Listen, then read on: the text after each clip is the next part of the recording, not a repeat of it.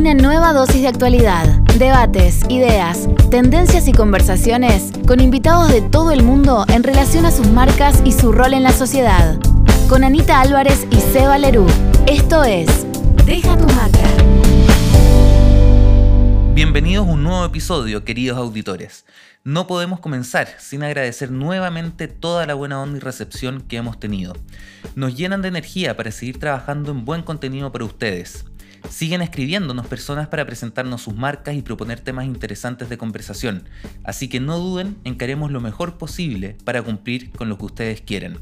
No olviden seguirnos en Instagram, arroba deja tu marca guion bajo P de podcast y no dejen de escucharnos en sus plataformas favoritas, ya sea Spotify, Apple Podcast y muchas más.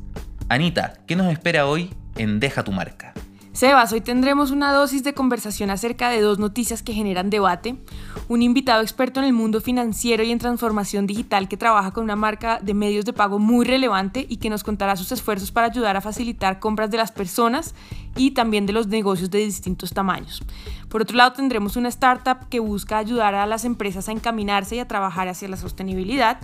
Y por último, cerraremos con algunas buenas iniciativas que se han dado y que queremos aplaudir. Vamos por la primera sección. Esta es la dosis de actualidad. Esta semana, Anita, me gustaría que habláramos de dos temas que han generado mucho debate en el mundo de las marcas y evidentemente de cara a sus audiencias. El primer tema es a raíz de lo sucedido en Estados Unidos con la muerte de George Floyd y el movimiento social que se generó de Black Lives Matter y Blackout Tuesday, que fue, digamos, este hashtag muy utilizado en Instagram.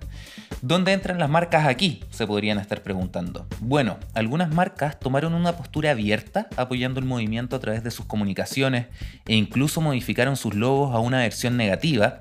Y esto, que al parecer hace mucho sentido a algunas personas, a otras claramente no. Y no me referiré a aquellas marcas que lo hacen desde el oportunismo. Y aquí mi postura sencilla es que está bien tomar una postura y con mayor fuerza cuando es un aporte positivo hacia la sociedad. En ese caso, si la marca puede ayudar a amplificar la voz de las personas, bienvenido sea. Eso sí, no todas las marcas pueden y deben hacerlo. La condición básica para realizar algo así es ser consecuente con tu concepto o propósito de marca y que sea creíble y coherente con tus audiencias. Por último, saber que toda acción tiene implicancias y la marca tiene que estar dispuesta a asumirlas. Anita, ¿cuándo crees tú que las marcas tienen que tomar posición por una causa social o tal vez no? O más aún, ¿deben hacerlo? ¿Es parte de las marcas ese rol? Sebas, yo creo que las instituciones tradicionales cada vez han sido, están siendo cuestionadas por las personas, eh, están perdiendo algo de, de credibilidad y ahí es donde las marcas han encontrado un rol y un lugar para empezar a estar muy cerca de las personas. Entonces yo creo que en ese sentido eh, hemos visto cómo las encuestas durante esta crisis han demostrado que las personas consideran que para salir de esta pandemia y para super, eh, entrar en, una mejor situación, las marcas y las empresas son actores clave para construir de la mano del gobierno una salida. Entonces yo creo que las marcas sí deben hacerlo, están es, es, su rol, es su, es su deber, porque finalmente esa va a ser la forma en la que empiecen a tener una conexión con las personas de manera íntima, empática y relevante. Eh, también por otro lado, en AdAge dicen que más de 950 personas participaron en este movimiento, únicamente en Instagram, y, yo creo que esto es fielmente el reflejo de cómo las marcas sí tienen que tomar postura. No olviden comentarnos sus opiniones e ideas con respecto a la postura de las marcas frente a casos como estos. Qué interesante, Anita. Bueno, un segundo tema es que el presidente de Estados Unidos hace dos semanas salió a amenazar con bloquear algunas plataformas o redes sociales y todo partió con Twitter, acusándolo de poca neutralidad en cuanto a posturas políticas y que incluso de cierta forma censuraban lo que a ellas no les parecía correcto. Evidentemente varias marcas salieron a defenderse, pero aquí hay distintas preguntas que hay que hacerse. ¿Las redes o plataformas sociales tienen que ser neutras? ¿Pueden tal vez tener una postura como un medio de noticias tradicional? ¿qué rol juegan estos algoritmos que tienen, digamos, y pueden eh, mostrarnos solamente información afín a nosotros o debiesen mostrarnos todo tipo de información para tener un punto de vista más amplio y poder debatir sobre eso? Y además, algo que no deja de ocurrir últimamente, ¿debiesen ellas además, estas plataformas sociales, protegernos de los fake news? Eso da para mucha conversación, Sebas, y precisamente eh, el tema de las fake news ha sido muy relevante en este tiempo, en este tiempo de crisis, y tenemos que tener en cuenta que todo comienza realmente con una estrategia y una definición clara de esas marcas de cara a sus audiencias, siendo transparentes desde el inicio y dejando de lado de la ambigüedad.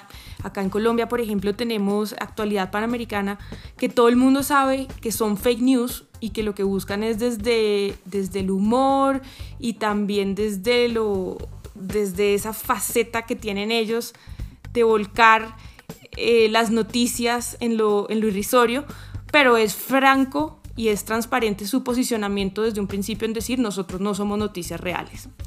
Eh, bueno, estos son temas que hemos dejado sobre la mesa y vayamos ahora a nuestra entrevista de la semana. Bueno, nuestro invitado de hoy es Diego Quesada, una persona con mucha experiencia en el mundo del marketing, de las finanzas y de la transformación digital. Trabajó en Google, en BBVA como director de Digital Banking y hoy es vicepresidente de Marketing y Transformación de Negocio de Credibanco, la empresa líder en Colombia de soluciones de pagos electrónicos. Muchísimas gracias, Diego, por estar con nosotros. No, Ana María, muchas gracias a ustedes por, por, la invitación. Es un gusto estar acá.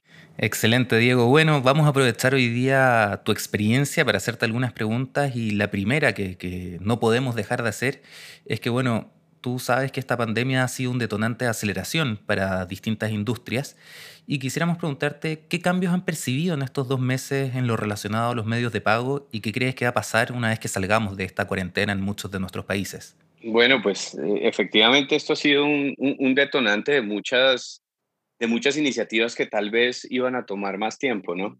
Eh, nosotros les podemos decir que desde Credibanco hemos visto pues, unos comportamientos que en algunas categorías definitivamente son preocupantes eh, y seguramente generan bastante inquietud en quienes participan de ellas, más que nada al no tener la posibilidad de hacer llegar a sus clientes los productos y servicios por medios como comercio electrónico y domicilios, que son lo que hoy en día se encuentra más activo.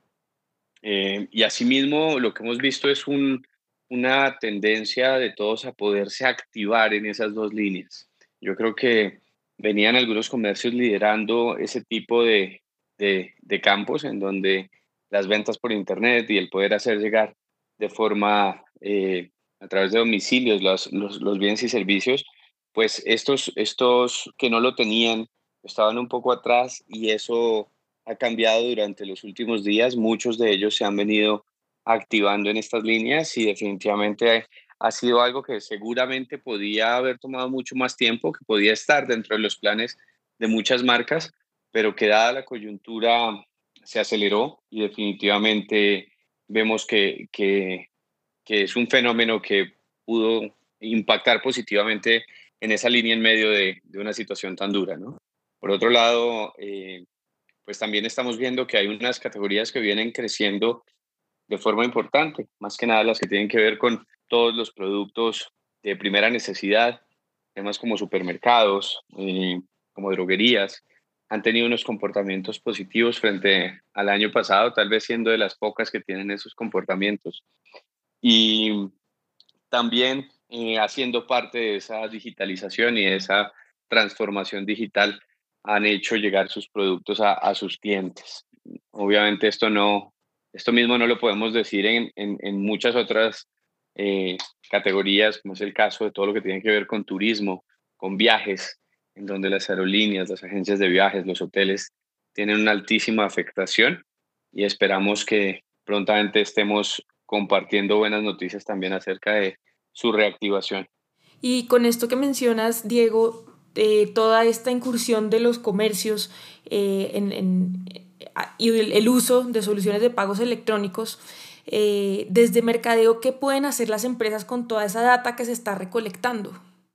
Pues mira, esa, esa es una gran pregunta, Ana María, porque mucho del comercio posiblemente que no estaba transando bajo este tipo de esquemas, no estaba dejando esa, esa traza o esa posibilidad de hacerle seguimiento. Eh, quienes hacemos seguimiento a los medios de pago, pues podemos encontrar todas las tendencias de lo que viene pasando en el mercado gracias a que quedan registradas sus transacciones cuando son hechas con medios de pago electrónicos.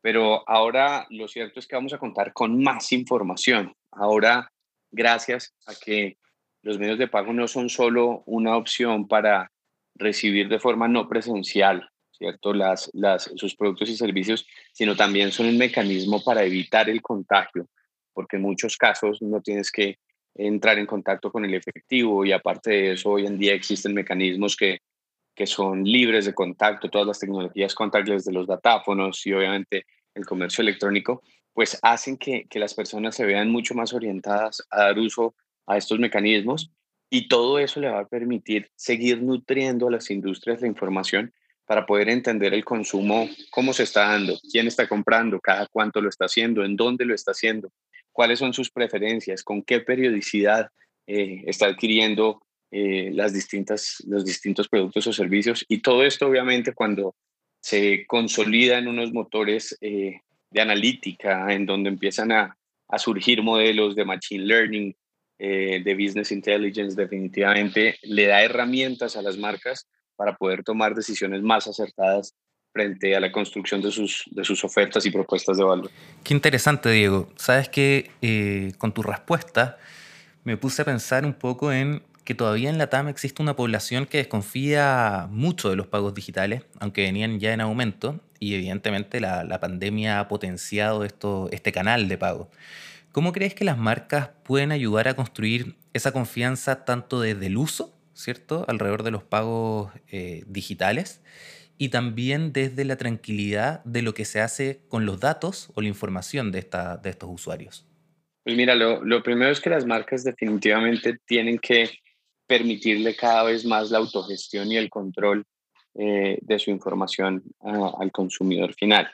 Yo creo que esto es algo que definitivamente iba a pasar de una forma natural eh, y, y, esa adopción se, se va a, dar, pero de esta forma, como bien lo menciona Sebastián, es, se está acelerando, eh, dado lo que estamos viviendo, pero también estamos viendo que muchas personas están encontrando la tranquilidad de que al hacer sus transacciones hoy por necesidad, bajo mecanismos electrónicos y digitales, están teniendo mayor control, están pudiendo utilizar esa información también para sus, sus finanzas personales, están pudiendo hacer seguimiento a lo que está pasando en, sus distintas cuentas y, en su interacción con las mismas marcas. Entonces, yo creo que esos primeros usos, esos, esas primeras grandes experiencias, eh, ojalá positivas, que tengan en contacto con los mecanismos, con los medios de pago electrónicos y con los mecanismos digitales, va a hacer que haya una confianza. Eh, definitivamente los comercios y las grandes marcas que estamos generando soluciones para que esto sea así,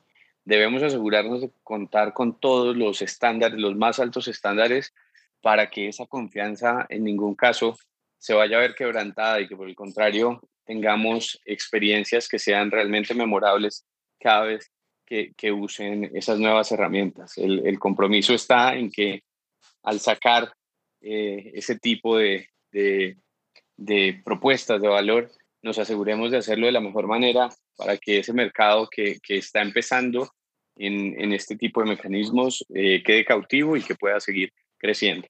Y con respecto a estas soluciones que mencionas, Diego, vimos que lanzaron una iniciativa súper interesante y pertinente para la coyuntura. Yo me quedo en mi negocio. ¿Nos podrías contar de qué se trata y cómo ha sido la relación con las marcas que se sumaron a esta iniciativa? Claro que sí, claro que sí. Yo me quedo en mi negocio es exactamente una respuesta a la coyuntura eh, y es una forma de hacer las cosas distintas. Yo les tengo que decir que Creí Banco, siendo la red líder de pagos en Colombia eh, y con una trayectoria más de 48 años, ha empezado su proceso de transformación de unos años para acá. Y en ese proceso de transformación nos hemos visto siempre comprometidos con ayudar a nuestros clientes, que son los comercios, y dentro de ese compromiso está también el, el, el, retarnos continuamente a hacer las cosas de una manera disruptiva y ojalá cambiante. Y eso es, yo me quedo en mi negocio, nace como una forma de utilizar la información profundamente. Entonces hemos entrado a entender toda esa transaccionalidad que está pasando por nuestra red que es más del 50% de las transacciones de, este país y más del 85% del e-commerce colombiano. Eh, y hemos empezado a entender qué oportunidades podíamos encontrar, haciendo desde análisis muy sencillos como esos cambios de mapas de calor en los corredores transaccionales o al, o al nivel de detalle de entender los cambios también en términos de polígonos de cada una de, cada una de las ciudades principales del país. Y al entender eso en profundidad, encontramos que una de las razones o que había algunos insights muy particulares. Uno de ellos que en una misma zona de influencia podían existir dos comercios de una misma categoría en donde uno transaba eh, activamente, digamos, con una buena frecuencia, mientras que el otro estaba completamente improductivo. Y al empezar a preguntarnos por qué pasaba esto, entendimos en más detalle que, el no contar con herramientas de domicilios o, comercio electrónico era esa limitante, era una de esas limitantes por las cuales muchos comercios se encontraban improductivos.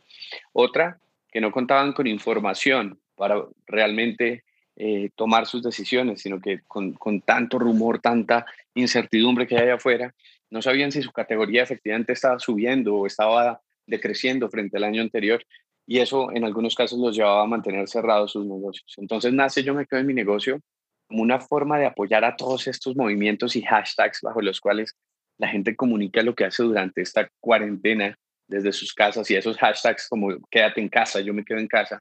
Pero ahora yo me quedo en mi negocio es ese facilitador para que la gente pueda quedarse en casa y que los comercios les, acepten, les acerquen sus productos a través de herramientas de e-commerce y domicilios.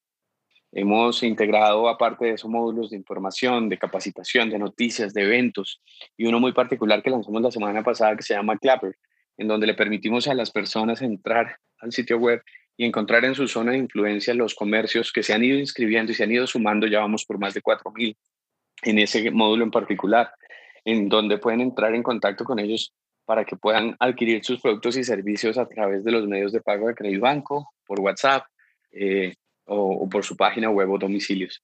Entonces, ha sido un movimiento muy bonito al cual se han ido sumando muchas marcas, eh, entre ellos el, un actor fundamental ha sido el gobierno nacional, que se ha, se ha integrado a través de Impulsa Colombia Productiva, Artesanías de Colombia, eh, a apoyar la iniciativa y, y apoyar esta intención de ayuda a los comercios en medio de una situación en la cual estamos poniendo a su disposición medios de pago de comercio electrónico y de domicilios a unos costos nunca antes vistos en, en, en, el país y muy acordes con la situación, solo con la intención de que muy pronto veamos reactivados a todos esos negocios y obviamente impactando la economía del país.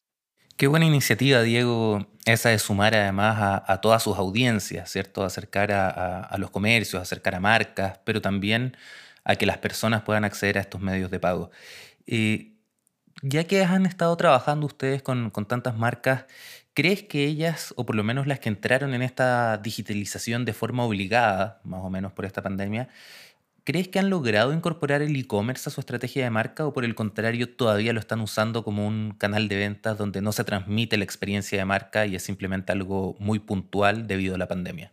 Yo creo que es algo eh, gradual, es decir, muy seguramente los que no lo venían haciendo lo que buscaron fue herramientas rápidas y de respuesta para poder mantener sus negocios eh, con vida en algunos casos. Eh, pero creo que también se han ido encontrando con un mayor conocimiento acerca de este tipo de iniciativas y acerca de la digitalización en particular.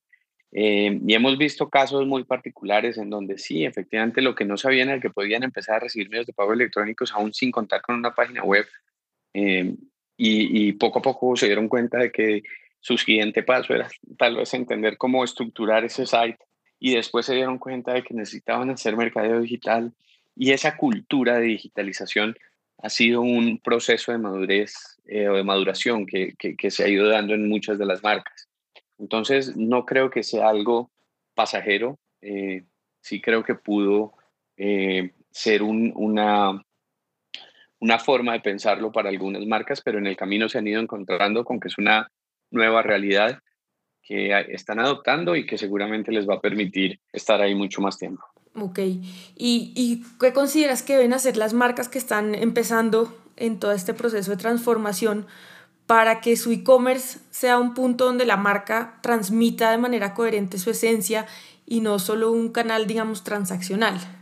E-, ese es un muy buen punto, Ana, porque yo considero que eh, construir marca es de los retos más grandes que tienen eh, algunas compañías y, una vez lo han hecho, no pueden dejar de transmitir, eh, sin importar el canal, ese tipo, esa esencia que ha costado seguramente tanto tiempo construir. Entonces, yo siento que asociado a la palabra digamos que, o a esta, este tipo de, tendencias existe una palabra que debe estar siempre eh, inmersa y es la experiencia, sea digital, sea presencial. Tu experiencia debe transmitir lo que y debe ser consecuente con, con tu marca. Eh, y si tú lo que quieres es, y eres una marca joven, y eres una marca cambiante, y eres una marca fresca, la experiencia digital que tengas no puede ser algo distinto. Entonces, yo lo que considero es que desde la experiencia, sea en este caso como me lo preguntas digital, se debe asegurar que todos los componentes que integran esa, esa presencia efectivamente transmitan lo mismo. Además, como la usabilidad aquí van a ser claves, como el diseño, la forma como comunicas, la facilidad en los procesos, la simplicidad, eh, harán parte o serán componentes eh, de, de, esto que te menciono y que creo que será clave para que esa marca efectivamente se mantenga con esa misma esencia que, tienen hoy en día o que se quiere transmitir a los consumidores. Súper. Diego, tú sabes que nos están escuchando personas de distintos países hispanohablantes y muy relacionados al mundo del marketing en general. ¿Qué consejo le darías a todas esas personas que están trabajando hoy día con marcas de la industria financiera en esta coyuntura? Eh, yo creo que en este momento el, sector financiero es uno de los que ha estado más en, la mira posiblemente y, se le ha hecho más seguimiento acerca de cómo reacciona ante, ante la coyuntura y cómo aporta en, esta situación. Yo creería que algo o una invitación que les haría es a que definitivamente eh, repensemos la, la realidad bajo la cual estamos trabajando todos en el sector financiero y entendamos que este momento que puede ser o no pasajero cambia las, las, las, condiciones bajo las cuales veníamos operando y debemos entender cómo apoyamos tanto a los comercios como a los mismos a las mismas personas naturales eh, a digamos con la creación de nuevos productos con la eh, los análisis de, de, nuestro portafolio para entender si en términos tarifarios en términos de propuesta de valor son lo lo que más se necesita allá afuera en este momento y asimismo a que apostemos a que creemos nuevos esquemas a que busquemos enriquecer eh, esa digitalización desde cada uno de los, de los roles en que nos encontramos. Eh, el sector financiero, desde, desde el punto de vista de mercadeo, eh, seguramente tiene que ser muy solidario en, en, este momento y transmitir continuamente esa, esa buena energía que necesitamos todos y esa capacidad de transmitir con data, con, con unas cifras muy robustas, esa, esa evolución positiva que podemos estar teniendo después de, ver los resultados de muchas acciones. Entonces creo que también hay un de fondo, aparte de, lo que podemos hacer desde mercadeo con la creación de nuevos productos asociados con la realidad, de nuevos servicios y de reevaluar el portafolio que tenemos, también hay una responsabilidad en torno a que ese apoyo a la coyuntura eh, transmita muy buenas noticias a las cuales le hagamos eco desde la industria. Buenísimo, Diego. Muchísimas gracias por compartir todo este conocimiento con nosotros en un momento donde la transformación digital pues es inminente. No, no, no. De nuevo, muchas gracias a ustedes por la invitación. Yo muy a gusto de estar acá y, y cada vez que, que me inviten por acá estaré presente. Excelente. Bueno, hasta luego, Diego. Que estés muy bien. Hasta luego. Ahora vamos a escuchar el emprendimiento de la semana. Este es el espacio donde los emprendedores se dan a conocer esto es el Elevator Pitch. Hola, soy Cristian Bustos, fundador de BOK. El nuevo paradigma de nuestra era es el desarrollo sostenible. Hoy los modelos de negocios, marcas, productos y servicios aspiran a ser sostenibles. Esto significa que ponen su foco en el desarrollo económico y social y en la protección del medio ambiente. Un requisito básico y mínimo que debe cumplir una empresa, marca, producto o servicio para aspirar a la sostenibilidad es cumplir con la legislación vigente. Para ello se necesita conocerla, mantenerse actualizado frente a los cambios y se debe evaluar su cumplimiento, así como se deben implementar las medidas que sean necesarias. El problema es que en cada país existen numerosas leyes y normas, y las exigencias específicas son miles. Las empresas hasta hoy dedican valioso tiempo a confeccionar documentos y extensas planillas con los requisitos legales que les resultan difíciles de mantener y no les dejan tiempo suficiente para atender otras importantes materias. Para solucionar este problema desarrollamos BOK, un software de servicio de requisitos legales para empresas de cualquier industria, tamaño o ubicación geográfica.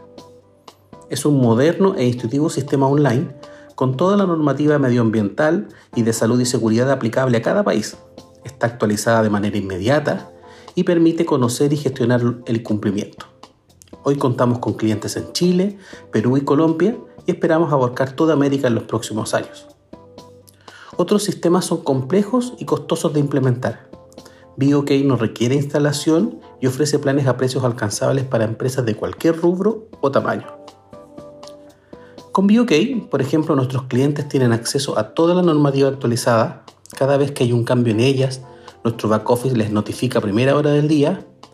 Pueden preparar matrices de evaluación online en forma simple y rápida, hacer auditorías y levantar las mejoras necesarias y darles seguimiento. En BOK encuentran todo lo necesario para gestionar su cumplimiento normativo, sin tener que dedicar tiempo a la búsqueda de información actualizada ni al manejo y respaldo de documentos. Los invito a visitarnos en BOK.cl y solicitar una demostración para conocer la forma en que podemos ayudar a tu empresa, marca, producto o servicio a caminar hacia la sostenibilidad.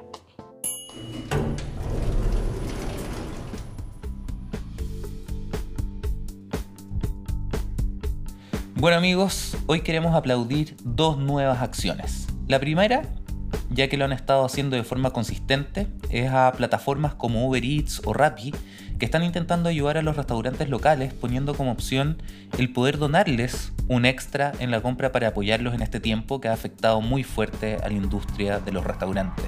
Entonces, si tú puedes aportar un poco, por favor hazlo.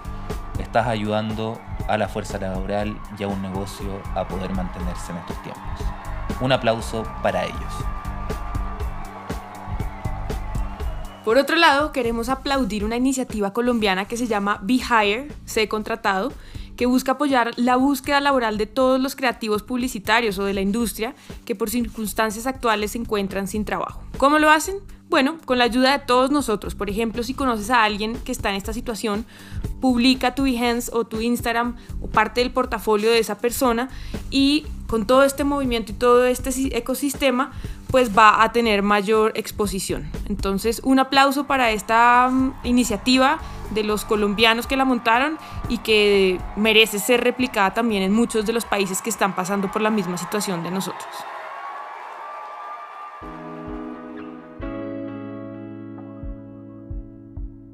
Así cerramos un nuevo episodio de Deja tu marca.